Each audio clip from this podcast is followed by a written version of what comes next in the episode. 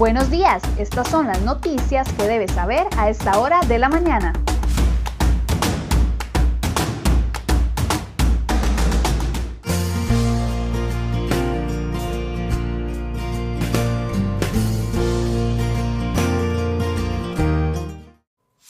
Lunes 14 de septiembre, muy buenos días, muchas gracias por iniciar la semana informándose con CR Hoy Noticias. Iniciamos contándoles que este domingo 14 de, 13 de septiembre, la antorcha de la independencia arribó a Costa Rica de una manera nunca vista por causa de la pandemia del COVID-19. Giselle Cruz, ministra de Educación Pública, fue la encargada de recibir el fuego de la antorcha de su homóloga nicaragüense Miriam Raudes en el puesto fronterizo de Peñas Blancas. El acto protocolario fue pequeño y no hubo presencia de público, tal y como sucede habitualmente, y dos estudiantes acompañaron a la jerarca en el evento. Está previsto que la llama de la independencia visite tres centros médicos cercanos a la ruta habitual en homenaje a los funcionarios sanitarios que han hecho frente a la lucha contra el COVID-19. Este año el recorrido de la antorcha será completamente diferente, pues será de manera virtual. Cada estudiante desde su casa celebrará los 199 años de vida independiente y a pesar de que no habrán actos cívicos como normalmente conocemos, ni tampoco habrán desfiles por las calles, muchas personas han decidido decorar sus casas y así no perder ese sentimiento patrio.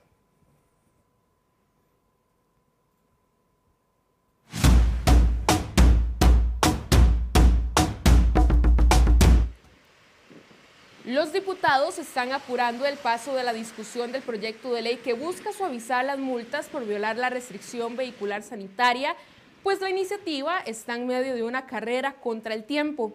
Si los diputados no aprueban este plan antes del primero de diciembre, será prácticamente imposible que se conozca más adelante, ya que el Congreso entrará en el periodo de sesiones extraordinarias, en el cual la presidencia es la que maneja la agenda de los legisladores. Aunque restan poco más de dos meses para que llegue diciembre, el próximo mes de octubre los diputados no podrán sesionar porque casi dos semanas por el traslado al nuevo edificio y que en noviembre estarán abocados a la discusión del proyecto de la República para 2021. Es decir, el tiempo para aprobar el plan para reducir el costo de las multas se agota sin tomar en cuenta que el proyecto eventualmente podría ser enviado a una consulta a la sala cuarta. El diputado Pablo Heriberto Abarca, proponente del proyecto, asegura que hay voluntad.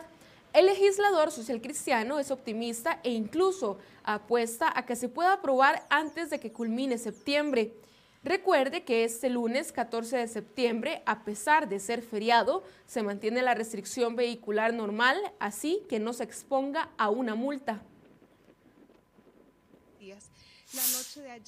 La ministra de Trabajo, Yarina Dinarte, intentó frenar una gestión de la Contraloría General de la República, donde investiga supuestas irregularidades en el funcionamiento del bono proteger.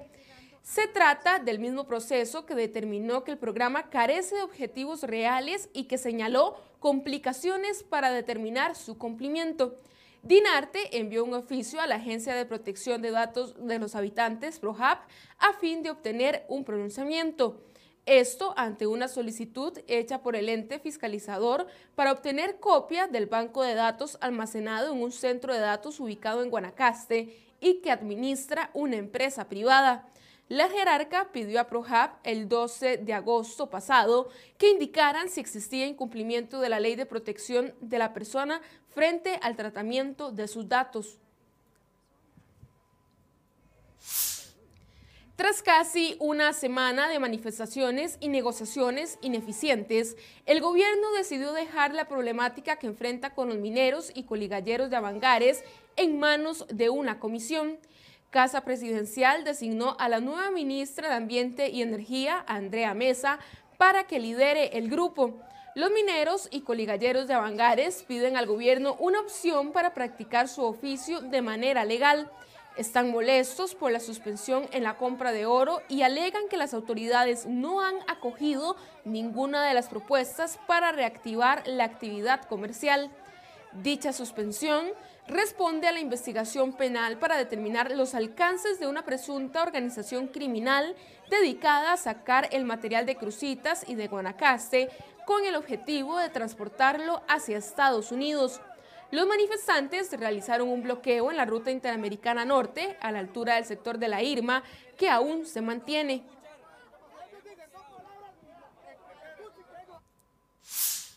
Dos hombres resultaron gravemente heridos tras recibir balazos en sus piernas. Los hechos sucedieron en Pocosol de San Carlos y en Barrial de Heredia. Las causas de las agresiones no trascendieron y fueron trasladados a los centros médicos. Además, una joven de 25 años sufrió heridas de gravedad tras volcarse la, motocicleta en la que viajaba la noche del domingo en Tabarcia de Mora. Tras varias horas de batallar por su vida, la conductora de la motocicleta que se vio involucrada en un aparatoso choque en Puerto Viejo de Sarapiquí falleció este domingo. La conductora fue llevada al hospital de Guapiles. Ahí fue sometida a una intervención quirúrgica, pero horas después, en la madrugada, falleció en razón de la gravedad de las lesiones sufridas. Dana Batista, la mujer que fue condenada por matar a sus hijos en un incendio, detalló la forma en la que intentaron quemar, en quemarla mientras dormía en uno de los módulos del Buen Pastor. La mujer, que en noviembre del 2019 fue condenada a 60 años de prisión por la muerte de sus hijos, sostiene que es inocente y pide un nuevo juicio. Batista explicó que la amarraron de los pies y cuando despertó estaba en llamas. Cuatro personas ligadas a una presunta organización narcotraficante que brindaría soporte al cártel de Sinaloa quedaron en libertad y sin medidas cautelares. Así lo confirmó la Fiscalía de Narcotráfico del Ministerio Público luego de una audiencia realizada en el Juzgado Penal de San Carlos.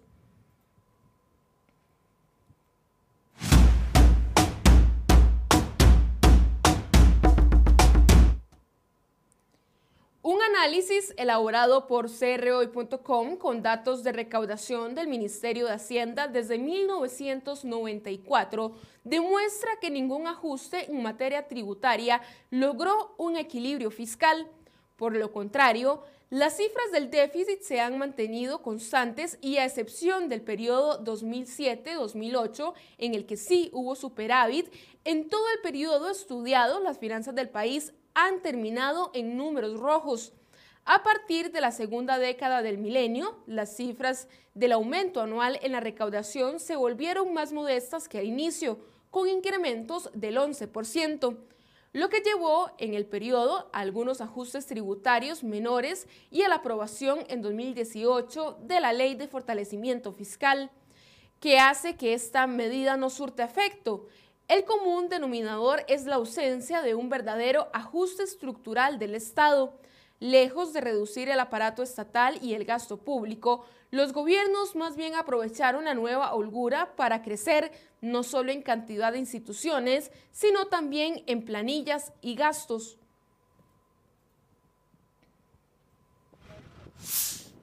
La actividad económica del país, medida a través del índice mensual de actividad económica, cayó un 7.8% en términos interanuales, según el Banco Central. En lo que va del año, la economía decreció en un 4.3% durante los primeros siete meses del año. Y en otras informaciones, la bancada legislativa del Partido Liberación Nacional urgió al Congreso avanzar con la primera reforma a la ley contra la usura. La iniciativa consiste en dos modificaciones al artículo 44 de la Ley de Promoción de la Competencia y Defensa Efectiva del Consumidor. Con esas modificaciones se pretende que las asociaciones solidaristas puedan otorgar créditos a sus afiliados con salarios mensuales menores a los 200 mil colones. Y diputados de la Comisión de Gobierno y Administración acogieron un nuevo texto del proyecto de ley para definir una canasta básica tributaria.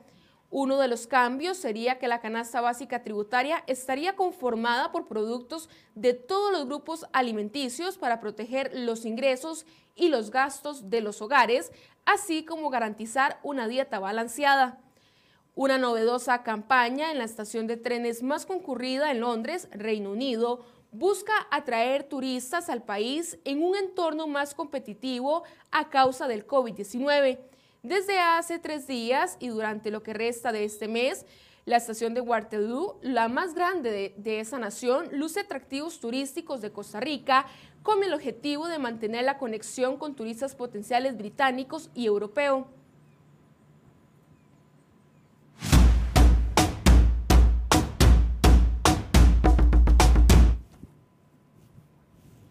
Más de dos años y siete meses pasaron desde que la Fiscalía de Probidad, Transparencia y Anticorrupción abrió una causa penal para aclarar la aparente comisión de delitos de la pifia por la construcción de la ruta de acceso a la terminal de contenedores de Moín.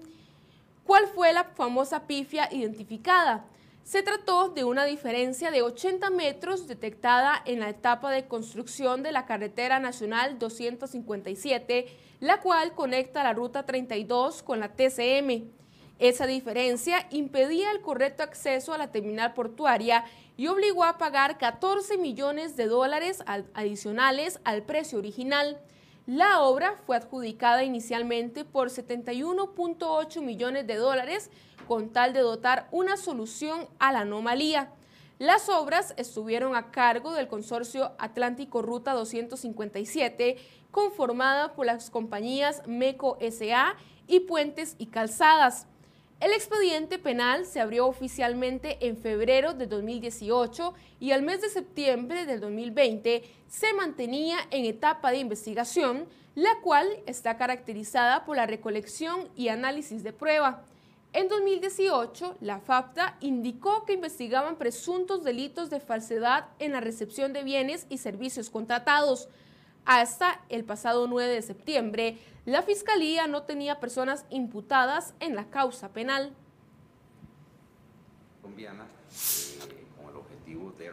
Desde hace varios meses, el país se quedó sin el archivo policial del Ministerio de Seguridad luego de que una persona que había donado la plataforma pidió que se le devolviera. Y en una decisión sumamente extraña, el ministerio procedió a la revocatoria de la donación hecha y se devolvió el sistema a la persona ajena a la entidad. El archivo policial contempla la información de detenciones, huellas dactilares y permisos de armas de los costarricenses. Además, en el sistema donado se albergaban las bases de datos del Programa Regional Antidrogas, el cual también tiene varias semanas en estado fuera de servicio. La donación fue recibida en la administración Solís Rivera y recientemente el ministro de Seguridad, Michael Soto Rojas, ordenó que fuera analizada por la auditoría interna de la cartera. La entidad fue clara en señalar que solo se entregó el sistema, ya que la información pertenece y se mantiene en el Ministerio de Seguridad Pública. Además, detallaron que la persona propietaria del sistema tiene un contrato de confidencialidad.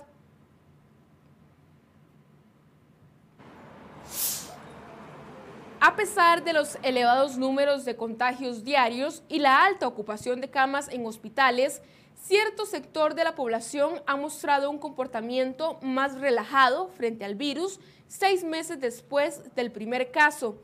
Ejemplo de esto fue lo vivido el fin de semana anterior en las playas del Caribe, donde gran cantidad de personas realizaron fiestas y reuniones en varios puntos de Limón, lo que obligó al gobierno local a ordenar el cierre de las playas tras considerarlas focos inmensos de contagio. A mayor contagio, mayor desobediencia. De acuerdo con Abelardo Morales, sociólogo de la Universidad Nacional, el país atraviesa una paradoja. Al reportarse más contagios, se visibiliza una mayor desobediencia de la población. Para el sociólogo, existe un grupo de analfabetas cívicos quienes prefieren negar la existencia de la enfermedad por oposición al sistema social y político o porque se apegan a discursos de moda. Además, se debe agregar a aquellos sectores sociales a los que no les está llegando la información sanitaria. Este lunes se darán los reportes de ayer domingo y hoy lunes, debido a que Salud tomó la decisión de no dar el reporte del domingo hace unas semanas. Cabe resaltar que el sábado anterior hubo un fuerte incremento de 1.485 casos.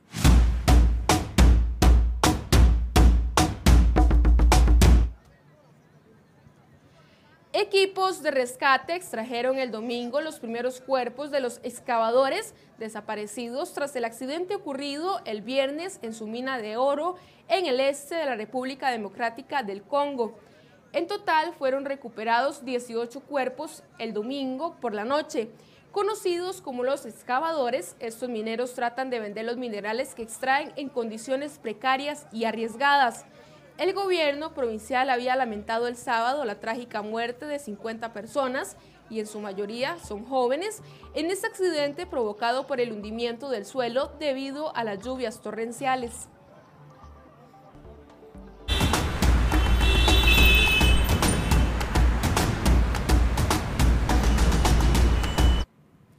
7 y 36 de la mañana realizamos en este momento el reporte del tránsito. Iniciamos en la rotonda de la Y, donde vemos bastante despejado el paso a esta hora de la mañana.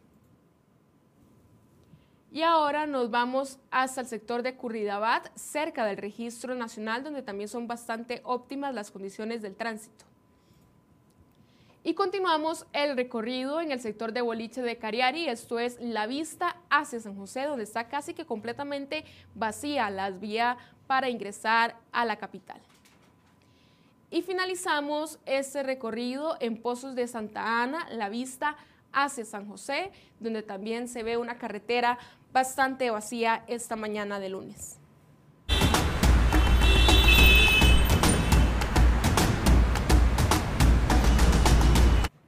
Y así finalizamos esta edición de CR Hoy Noticias. Recuerde que a partir de las 8 de la mañana inicia el programa Enfoques aquí en la cuenta de Facebook de crhoy.com. Que tengan un feliz inicio de semana.